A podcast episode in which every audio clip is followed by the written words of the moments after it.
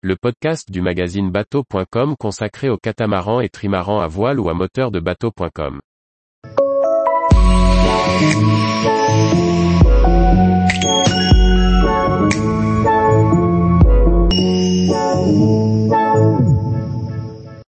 Comment organiser les quarts en mer quand on navigue à deux? Par Dominique Montesinos. La croisière hauturière en équipage réduit relève plus de la navigation en solitaire que la promenade entre amis, surtout s'il s'agit d'un couple.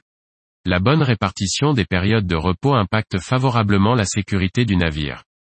Le règlement national pour prévenir les abordages en mer, le fameux RIPAM, stipule clairement que l'on doit assurer une veille permanente en navigation. Cette disposition est bien évidemment impossible à appliquer en solitaire. Elle est difficile en équipage réduit et implique une judicieuse répartition des quarts de nuit. La navigation hauturière de plaisance se pratique souvent en famille.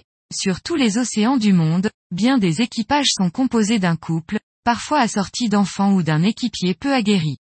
On parle généralement d'équipage réduit. A priori, et hors difficultés relationnelles particulières, la répartition des quarts ne pose pas de problème majeur.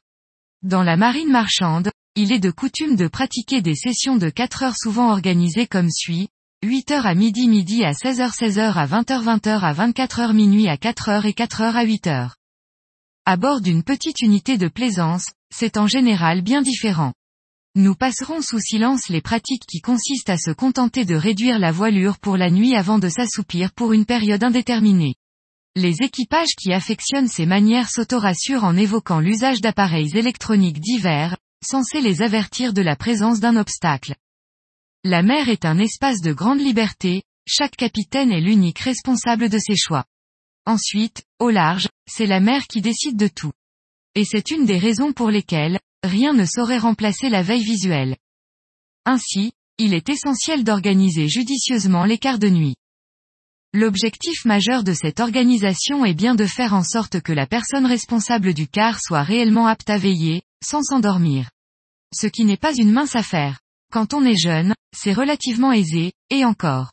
Puis, ça se corse avec l'âge. Nous ne recommandons pas l'adoption des longs quarts de 4 heures à la façon de la marine marchande. Il s'avère bien long, nous lui préférons nettement des périodes de 3 heures qui semblent mieux adaptées à la plaisance, surtout en équipage réduit. De même, nous ne saurions préconiser le système poético-laxiste, qui consiste à ne rien organiser du tout, et laisser les choses se faire au gré des humeurs ou des états de fatigue des uns et des autres. Après avoir testé plusieurs combinaisons différentes, voici nos conclusions et une méthode hybride qui a donné satisfaction sur des centaines d'heures de navigation hauturière. Pratiquer des quarts de 2,5 heures tout au long de la journée. Le dernier quart de ce type se terminera environ deux heures après la tombée de la nuit. Celui des deux qui est le mieux adapté commencera alors un quart de 6 heures d'affilée. Bien entendu, il n'est pas question de rester éveillé et vigilant durant une telle période. Le seul moyen d'assurer une veille efficace, mais pas à 100%, hélas, c'est de s'équiper d'un réveil.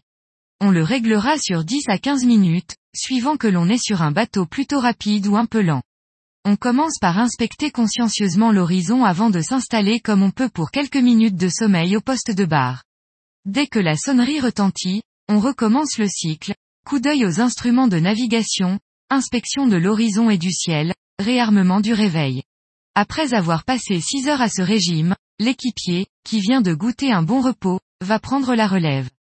Pendant ce temps, celui ou celle qui a terminé le grand quart, plonge rapidement dans un sommeil profond. C'est justement celui qui est le plus réparateur. Deux heures et demie plus tard, on adopte à nouveau le rythme, jour, jusqu'à environ deux heures après le début de la nuit. Nous sommes tous différents les uns des autres tous les individus n'ont pas les mêmes besoins de sommeil. Aussi, ces informations ne constituent somme toute que des propositions qui doivent être envisagées et ajustées au cas par cas. Tous les jours, retrouvez l'actualité nautique sur le site bateau.com. Et n'oubliez pas de laisser 5 étoiles sur votre logiciel de podcast.